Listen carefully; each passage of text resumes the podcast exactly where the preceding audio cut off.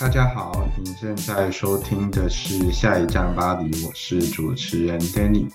我们这一期请到的是 LD，LD，请你简单的介绍一下你自己。呃，Hello，大家好，我是 LD，我现在正在法国一家药企做我在法国的第一份实习，然后我的岗位是 M&A 的一个部门下的分支岗位。然后我之前在国内的本科专业是法语专业，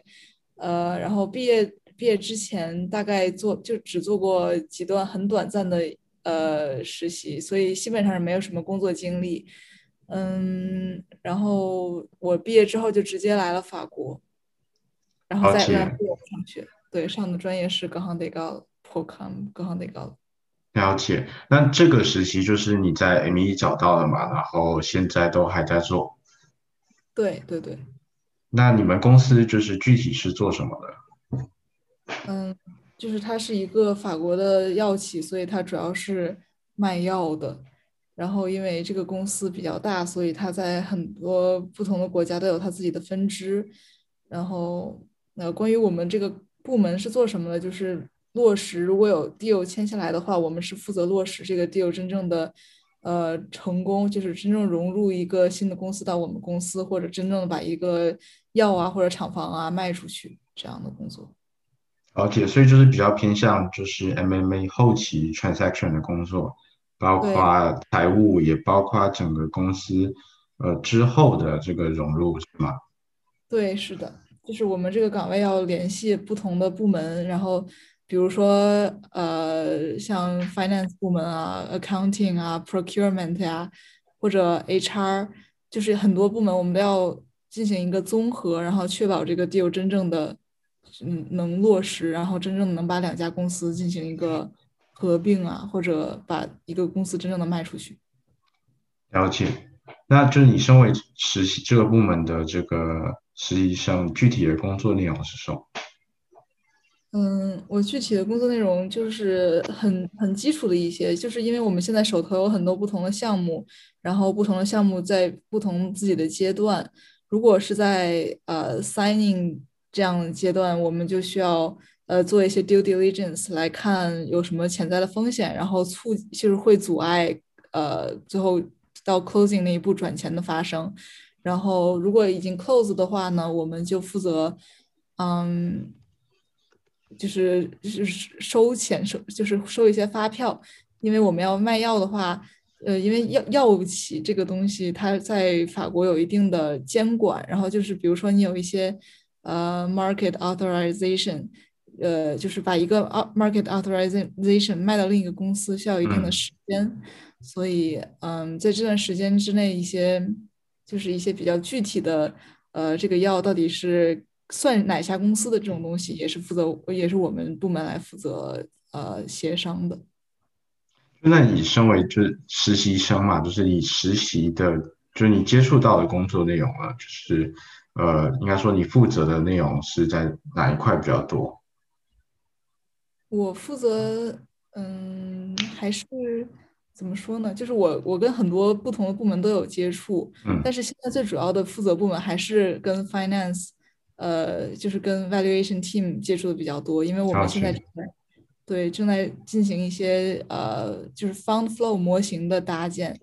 嗯，就会看一下，就比如说我们有一家公司要卖掉，那么这笔钱到底应该，因为有因为就每一家公司都有自己的不同的国家的分支，我们就要看到底给这个国家要转多少钱过去，就要联系一些呃之前的 inventory。然后算出一个具体的数字，然后按照这个数字转账。了解了解。那你在工作上就是用语言是以英文还是法文为主？嗯，我一般如果联系其他国家部门的话，肯定还是要应用英语。但是，嗯，因为主要我现在还是在法国这个分公司嘛，所以平时发的邮件。也是法语很多的，就是我们平时开会，如果只要没有呃其他 affiliate，就是其他国家的同事，就肯定还是会用法语。那你们就是整个 team 就是都是法国人嘛？然后呃，就都说法语的话，你还就还能适应吗？会不会有一些比较困难的点？嗯，就还挺困难的。我觉得就是法语还是所有留学生的一个痛点吧。嗯，我们部我们 team 里面也不能说都是法国人，我们 team 还是比较 international 的，但是大家的法语肯定都是母语级别的。嗯，有摩洛哥人，但是摩洛哥就是也是法语是母语嘛。然后，嗯，对于我我我自己来说，就是我觉得刚入职的时候还是蛮痛苦的，而且现在也挺痛苦的。就是大家说话，大概你只能意会，你就不要追求一些很细节的东西。所以，我觉得法语还是蛮重要的。就你说，呃，会比较辛苦的地方，就是他们是在聊天，还是说在交代工作上的时候，你的法语会觉得比较听不懂？然后你大就是如果说真的是在工作上你法语听不懂的话，你会怎么处理呢？嗯，我只能以我个人的情况举例，因为我毕竟本科是学了四年法语嘛，然后。怎么说呢？我当时大学的大二，因为我大三要出国交换，然后大二就考过一个，就是交换之前要考的考试是法语的 DCF 考试，然后当时我考了 C 一，所以就先让大家了解一下我的法语水平。然后我就觉得，当时我大二考了 C 一嘛，然后我之后我觉得也是又又有三年的不断的学习，然后我现在感觉我的法语水平在上班就怎么说呢？就是能听懂，但是如果让我自己用法语说话的话，还是非常的困难。而且最主要的是，现在主要是发邮件嘛，就是大家都是笔头上告诉你该做什么，所以肯定是看懂，知道自己要干什么是没有问题的。就是比较困难的，就是如果你跟法国同事开会，然后他们在会上。用很快的语速，然后还要说一些就是很细节的关于呃药的一些名字啊，就是用法语说嘛，就嗯非常的 难懂。然后这种时候，对这种时候，我一般我的我的办法就是我我我我真的没有办法，我就就只好把那个会开完，然后就是尽力听，然后听到最后，如果还有什么不懂的话，你就。再跟老板用英语 follow up 一下，然后理解就是真正的要理解他们说的是什么，然后跟老板问，嗯，就是他到底想让你干的是什么，就一定要把事情搞清楚，然后再去做，要不然就白做。对，就说可能听不懂，呃，还行，重点是还是背后需要再把它，就是就是就像 L D 说的，要把它 follow up 一下，确定一下到底是要做。反正就是听不懂的话，你就尽力的去听，然后最后用英语跟别人复盘，让他确认，就让他 confirm 你说的没错，就 OK 了。嗯，我觉得这是一个挺好的方法。那就 A O D，你说你的同事都是呃法国人和就是以法语为母语的其他外国人嘛？就是你你觉得跟他们这样子的同事工作，呃，跟你在国内有什么的有什么样的差异？嗯，因为我在国内也只做过一个很短的小实习，但是当时我是在一个也是跟国外的有有很多接触的一个商会做的，所以我当时呃同事也是外国人挺多的，所以我感觉就是文化方面，嗯，没有特别大的就是 culture shock 那种，就是唯一一个比较 culture shock 就是因为当时我上班，我在国内上班的时候，就每天十二点大家就是。呃，去午休嘛，然后就比如说我们公司是十二点到两点午休，这个时候这两个小时就完全是凭你大家爱干什么干什么，就没有人在管你，就是想去干一些自己的事情都是 OK 的。但是在法国呢，因为我因为 COVID 嘛，我就只去过一天在现场上班，然后这一天就是我呃到了午休的时候，我们我的老板带我去食堂吃饭。然后我们一个 team 一起吃嘛，大家就是四五个人一起吃饭。然后吃完饭之后，大家就，呃，其实吃的时间也挺长，大概吃了三四十分钟。然后吃完还喝一杯咖啡聊天，大概整个耗时大概五十分钟的样子吧。结果五十分钟之后，我还想的就是还有一个多小时，我还可以去干点自己的事情，就是自己歇一会儿啊，转一会儿啊什么之类的。结果完全没有这个时间，我老板直接就把我带回去工作了，就感觉法国人就完全不用午休，吃完饭就可以直接进行工作，所以我觉得这一点还是比较嗯 shock 的。对我感觉就是挺多国内的学生或是华人学生来到这里的话，就这一点的话是差蛮多。我感觉他们中午的午休就是喝咖啡那段时间，喝完就是直接工作。对。那 L D 就是你现在这个实习也到也也也实习五四五个月了吧？就是你觉得你有在工作上学习到什么东西吗？嗯，我觉得学的还蛮多的。第一个点是就是整体的，呃，先先说 hard skills 吧。我觉得这个实习它首先让我了解了很多 pharma 行业的一些。呃，运作的运营模式，或者一些呃，在 pharma 行业做 M&A 的一些呃限制和一些怎么说叫呃 regulations，嗯，法规，对对对，法规，然后嗯。这个是大背景的 hard skill，然后一些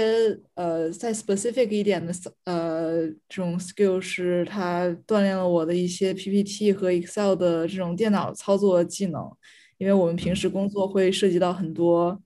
呃就是在 Excel 上进行工作，比如说我们嗯要处理发票上的一些事情，就需要用到，比如说举一个简单的例子，就是那种呃 VLOOKUP 这样的公式，然后还有用到。呃，W Quasi-Dynamic 的中文是呃，Pivot Table。Pivot Table 的中文是数据透数据透视表。对，这个，嗯，然后对，然后这就是 Hard Skill，然后它也一定程度上锻炼了我的法语。嗯，这大概就是所有的 Hard Skill。然后 Soft Skill 呢，就是我也。更了解了法国的职场上面的一些文化，就比如说我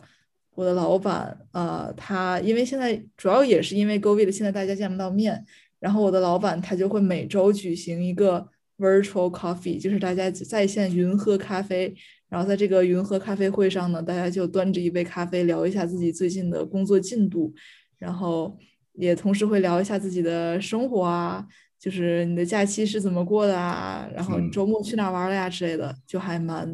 贴心的。我感觉这个是法国职场文化不可或缺的一部分。对对对对，就算见不到面，聊聊，没错没错，聊假期要干嘛，然后顺便抱怨一下工作。不过老板在说，没办法。确实是的，大家都很努力的样子。嗯 嗯嗯。了解，那就是在工作上就有我有个最后一个问题，就是 L D 你在这个公司，它算是一个比较大的公司嘛？然后你当时拿到的这个薪水的 package 是怎么样？啊，这个就 就真的很惨，我的工资就是就是一旦说出去，不管是中国同学还是法国同学都会为我流泪的这种。嗯，就是我现在嗯不到一千。然后他有一些福利，就是他有交通卡的福利，他会每个月给你返额度，我忘了是多少，大概每个月返百分之八十还是百分之五十的交通卡钱？是百分之八十。啊，OK。然后，然后还有一个那个呃食堂，我们还有一个食堂福利，但是因为现在 COVID 也也去不了公司嘛，所以这一点就相当于没有，所以就。反正就是一个比较低的薪水，我觉得。嗯，我我我我讲我就补充一下吧，因为我之前也在跟 L D 同一个集团实习过，然后呃，这个实习这个岗位，然后 L D 它这个学历的话，照理来说应该最少都要拿到一千两百欧元，呃，税税前。嗯嗯，我觉得你的情况可能是特例，但是如果为了让大家有一个一 day 的话，就是。在八个加五，然后大公司最少都有一千二，好想哭啊！然后食食堂，但是我这公司其实还有其很多地方挺好，包括就是食堂是挺好吃的，因为我在实习的时候基本上都是天天去公司，然 后我觉得食堂挺好。然后呃，就这间公司也算是法国一个，应该说是法国大企业都是这样，就是都还会请就是一些呃矫正科的医生啊，然后偶尔在哪个地方看，然后你可以去给他按按按一按，整一下骨，然后有的时候会有眼科医生，然后有的时候甚至有那种呃美容相关的服务，就是公司还有还是有挺多福利。真的吗？再问一下，真的吗？可能因为你就是实习的时间是完全跟 COVID 对上了，然后当时我当时都有看到这些广告，然后都是公司都有补助，所以就挺便宜。然后法国的法律应该是补助百分之五十的交通费，然后就是这个集团的话收不到百分之八十。对对对，反正我问的，我了解的身边的法国人吧，他们的工资大概都是一千二到一千四。嗯，嗯，就是大公司的话也不太，就是基本上就看你的学历，然后就会给出一个确定的薪水，就照理来说不会有太大变动。哎，不知道我这个可能是因为现在经济不是特别好，不知道。不过现在是找得到实习就可以脱校了。对 对。了解。那说到这个找实习的过程，L D，你在找这一份实习的时候，你用了多久时间？然后你大概投了多少简历？就还蛮艰辛的。我当时因为我动手的特别晚了，相当于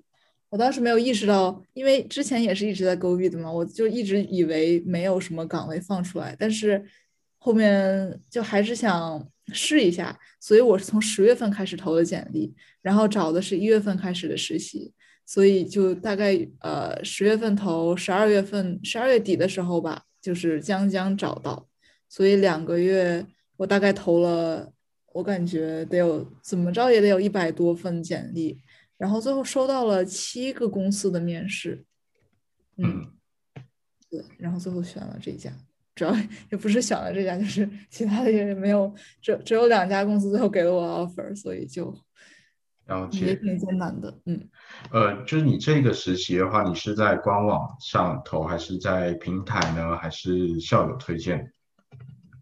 嗯，我这个实习是看我们学校的 Facebook 群里面有人转发，然后我直接发的，呃，邮箱就把我自己的简历和呃动机信发过去了，然后就联系我面试了。那你收到的这个 offer 就是各就是这两个 offer 是是什么样？就另外一个 offer 是什么？然后你当时是为什么决定这一个 offer？呃，我当时收到另一个 offer 是因为我之前看到有学姐在那里工作，是卢森堡的一个一个呃一个保险公司，然后他当时他给我的福利真的很好，他工资也很高，他当时给到我一千九一千九百欧一个月。然后我当时，哎，我也不知道，可能我当时就是呃感情用事比较多，因为我特别想要来巴黎，然后我就，而且就是也比较了一下两家公司的知名度嘛，还是觉得呃这家公司知名度更高一点，而且我也对药企相比于保险公司，我可能会对药企更感兴趣一点。了解。对岗位也是，我非常喜欢我现在这个岗位，然后就最后还是觉得还是要选一个。就先不要看钱了嘛，先选一个自己喜欢。是看比较长远的价值嘛？对，其实那家也那家的岗位也很有意思，但是就还更多的还是当时更想来巴黎，然后觉得他更有名气一点。嗯，了解。那你在找实习过程当中，就是你觉得学校对你的就业帮助有有多少？然后在什么样的方面，像是民生啊？呃，学校提供的一些呃就业资源，还有校友证这些方面。嗯，我先说，我觉得我们学校虽然呃，他上课内容有的时候会有一些水，但是他确实呃，这个名声还是给我就是能让我收到很多很多面试的，然后。我当时，呃，就是我第一天，就我唯一一天去现场上班，我老板向其他同事们介绍我的时候，也是用一种很骄傲的语气说他是 M 六的学生，这样，因为可能可能是因为我还有另一个部门的一个很大的 boss，他是 M 六毕业的，所以可能对就有一定的影响力和知名度吧。然后关于真正他有在哪些方面帮到我，呃，抛开名声之外的部分。就是我觉得，嗯，我我我个人还是比较喜欢我们学校的职业课的。然后举一个例子，就是我之前上过一个职业课，它是用法语上的，然后每一个同学呢，在这个课上都要都要 pitch 自己，就是相当于就是面试环节的第一个自我介绍环节嘛。然后我当时就是特别紧张，因为首先也是在线课，全班都是法国人，只有我一个中国人，然后呃也是每一个法国同学都，其实法国人也挺紧张的，就是每一个人就是挨个呃开麦介绍自己。然后，当时我就是听完，基本上听完所有人的，就是听完所有法国人自我介绍之后，我觉得当时就是让我比较受鼓舞，因为当时我就是特别紧张，就是处于一个觉得自己就是很，嗯，很处于劣势的状态。但是听完大家介绍之后，我就有一种就是很 motiv 很 motivated 的感觉，就觉得法国人说的也大概就是这点东西，我就觉得我也可以说。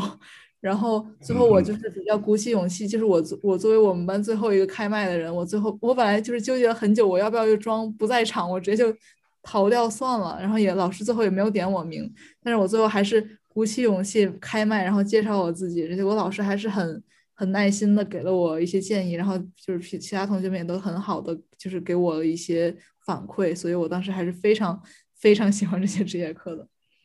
了解。就我觉得 L D 这边提起一个我觉得挺重要的点，就是因为大家在找实习的时候，我觉得像大家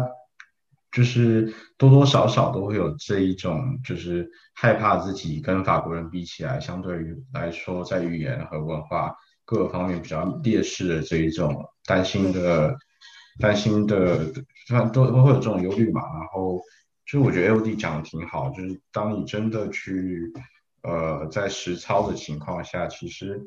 我们还是有挺多优势的。然后我们其实也不比法国人差。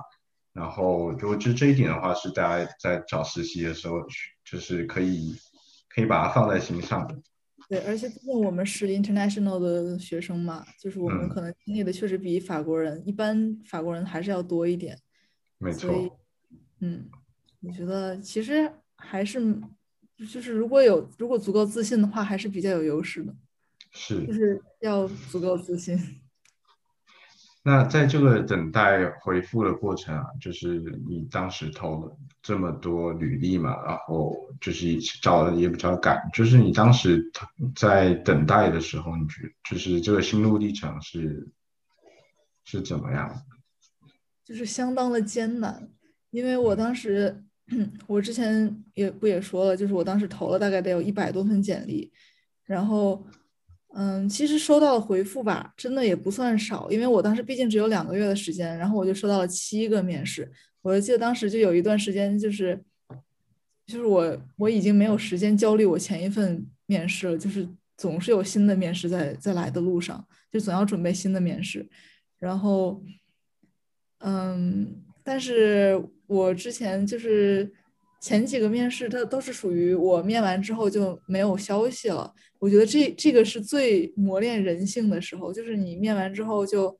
你也不敢，其实主要一开始也没有经验，也不敢直接发邮件问说你到底什么时候给我消息。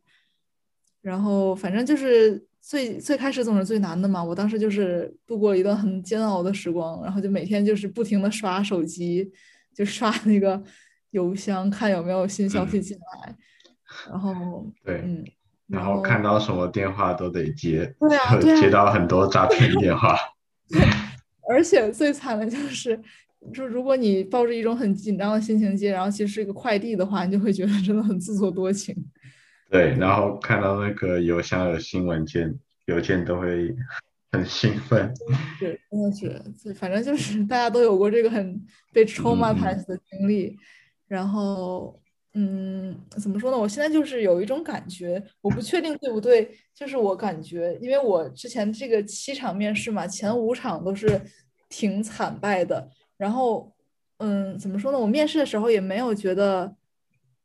就是就也无感，也没有觉得自己是表现的好呢还是不好，因为毕竟一开始就是没有经验。但是最后给我 offer 的这两个，我真的是有能感到我们聊得很愉快。所以我觉得，就是当时面试时候的那种气氛还是非常重要的。对，然后给我这个面给我 offer 的这两家公司，一个是我面完的，过了一个周末，转天周一就给我发 offer 了；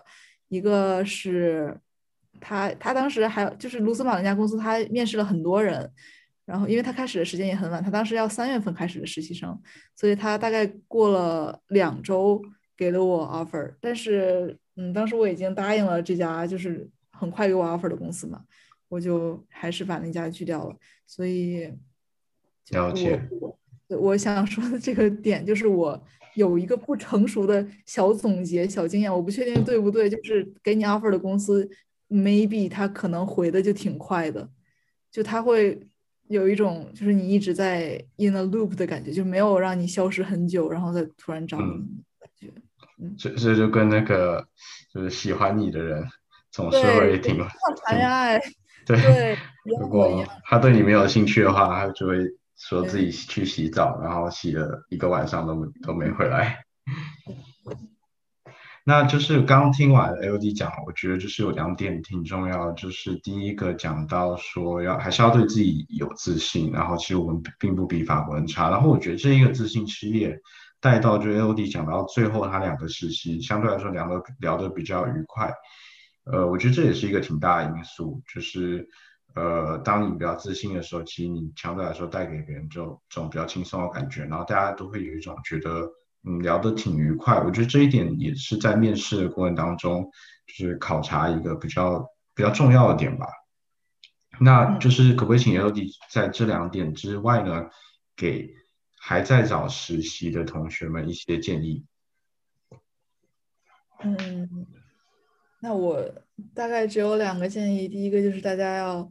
好好学法语，第二个就是要早点动手。这个好好学法语是因为我现在，因为我当时，我现在这个药企当时面试的时候，我是主动申请的，问他能不能用英语面试。然后当时他也很很，因为他的 job description 里有 mention 到要英语很好，然后法语不是必须的。但是我现在觉得就是 bullshit，就法语就是必须的。然后，那他可能你他可能不会很影响你的工作，但是他会完全非常非常决定你工作时的心情。就是如果你开会听不懂的话，你就心情非常非常不好，而且这可能就是常态。然后，所以就是还是要希望大家就是要早点动手学法语，如果还没有开始学的话。然后第二点就是就是要早点开始找嘛，因为。一开始的时候，工作机会肯定会很多，然后一般用人单位就是找到了就不再继续找新的了，所以，嗯，就是先到先得的这种感觉，嗯，而且一开始可能对 criteria 也没有那么的严格，到后面如果投的人多了的话，就是有很多优秀的人跟你一起竞争一个岗位，可能就不是你的了。了解。所以刚刚你讲到说，就是你面试的时候是用英语嘛？那你总共就是面试的流程是怎么样？有几轮？然后分别是跟哪些？呃，是跟主管吗？还是跟 HR？还是跟 operational 面试？嗯，因为我当时是直接给主管发的邮箱邮邮件，所以我面试就还蛮简单的，就是跟 manager 直接只面了一轮，然后。呃，也没有 HR 第二轮面试，嗯，所以你跟这个 manager 面试，呃，当时你还记得他呃问了你哪些问题吗？呃，当时我面试的过程比较新颖，就是当时我们也是 Zoom 面试嘛，然后我的我的 manager 直接就把我的 CV 给 share share 到了屏幕上，然后让我给他。Walk through CV，就是我一行一行的跟他介绍我每每个实习都干了些什么，然后他当时就是，嗯，基本上就是有问题会打断我，然后，哦，这些就是我 walk through CV 的时候的问题，我就不太细说了，因为都是我的个人经历嘛。然后最后我记得他问了我一些，呃，比如说他他和另外一个 manager 两个人就比较关心我 Excel 和 PPT 的技能，然后。然后还问了我一些对金融行业的理解，也对这家公司的理解，又问我知道这家公司有什么药吗？然后还问我知道这家公司最近有什么 deal 吗之类的，就是一些收购上面的新闻。然后还有什么？呃，还还还问了我一些，就是就是就很很浅显的一些金融问题，比如说嗯什么报表什么的问题啊，和 M&A 的流程啊之类的。就我个人感觉不是很难的一个面试，就当时感觉还是蛮愉快的一场对话。了解，就你在呃投这个 MMA 的实习之前，你是没有做过 MMA 的相关的工作嘛？所以就是说明，就是你在面试之前是有准备的。然后，可不可以请你跟大家分享一下你是怎么样去准备面试？嗯，因为我当时这毕竟已经是我第七场面试了，然后我当时就是觉得已经面了那么多场了嘛，然后为什么没有一个 offer？我就感到非常的心急，然后我就找了一个，呃，一个平台上面的一个一位导师，帮我进行一个模拟面试。我现在也是非常推荐这个这个平台和这位导师，呃，如果大家有需要的话，可以可以之后呃私戳我，嗯，我可能会通过微博跟大家介绍一下这个东西。然后当时反正我就找了这位导师帮我进行了一个模拟面试，然后他本身也是金融行业的一个从业者。然后他就跟我说了一下，呃，就是很标准的一些答案，然后帮我改了一下 CV 和我的动机信。嗯，还有就是关于呃 M&A 怎么准备，我当时就是我就呃自学了 M&A 的一些 process，就是它到底会有哪些阶段，什么 signing 啊、closing 啊之类的，然后。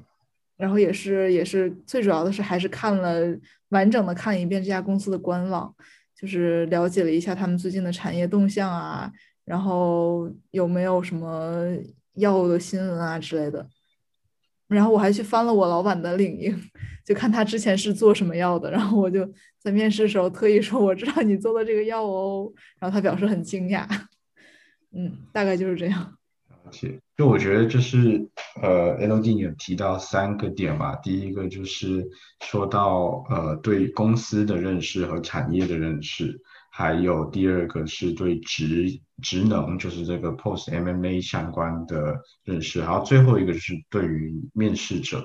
就我觉得这三个东西都算是一个呃充准备充足的面试者应该要做最基本的准备啊，我觉得大家。就是这个，哎，看先看这个面试者的领英，我觉得应该，呃，我不知道，我我反正我当时也是这样做，然后我觉得这个是很非常有用的，因为你看了一下他之前，他可能在这公司可能做过挺久，然后他之前哪个部门，然后之前被调到哪里过，然后当你在跟这个老板在聊的时候，甚至聊这公司的时候，其实你都可以提起这件事情，然后提起的时候，其实就。在表示说你是有做过功课的，然后你是对你是积极主动的吧？然后我觉得这个对呃准备好一个面试来说是一个最基本也是最重要的几个点。是的，是的。那 A O T，你觉得自己找到最后找这个实习啊，应该说拿到这两个 offer，你能不能就是自己分析一下，就是说呃找拿到这些 offer 最关键的点？是说法语啦，还是学校的名声，还是你在面试上的表现，还是你说你之前实习的经验？嗯，我这个就只能用排除法了，因为当时就是你说要法语呢，我当时面试时候说的是英语，嗯，然后当时也说法语不重要，所以也也就无没有办法说法语很重要。然后关于学校呢，我觉得学校也只是帮我拿到了这个面试，他也不能决定我就拿到这个 offer。然后关于工作经历呢，我之前也没有跟 M&A 的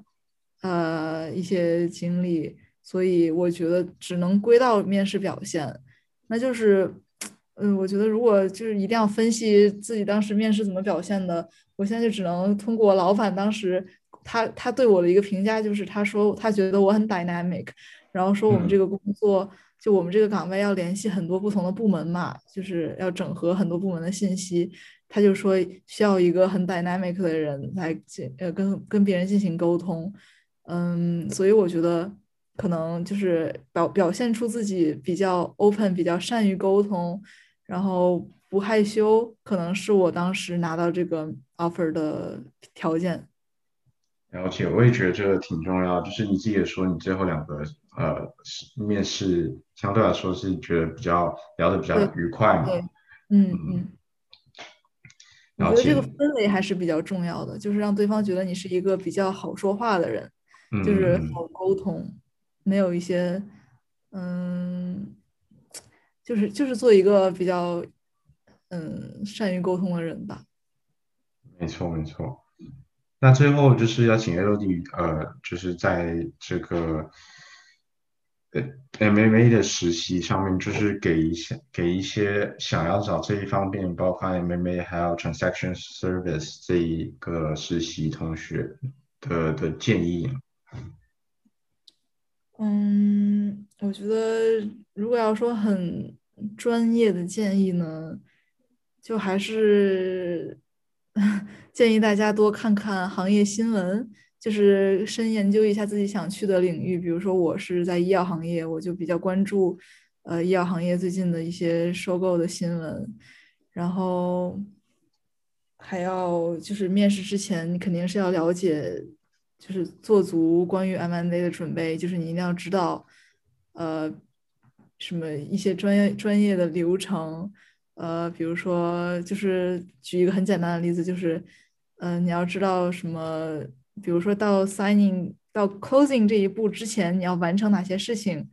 然后就是他可能面试的时候会问你，如果你不知道的话，就会觉得你可能不是那么的有动机。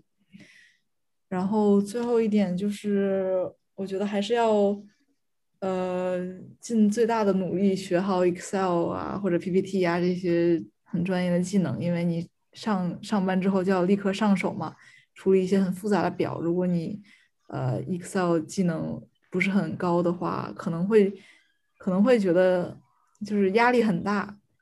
嗯，然后也会花时间很长上手。了解，好的，那我们这一期就到这里，然后谢谢 l D，呃，就祝之后要找实习的同学们。丰富 h 然后早日找到实习。好的，谢谢大家，拜拜。谢谢你们的收听。如果这一期 podcast 对你有帮助，可以到我们的 Facebook、IG、WeChat 上关注我们，也欢迎分享给身边想在法国求职的朋友们。看一下巴黎，我们下期再见。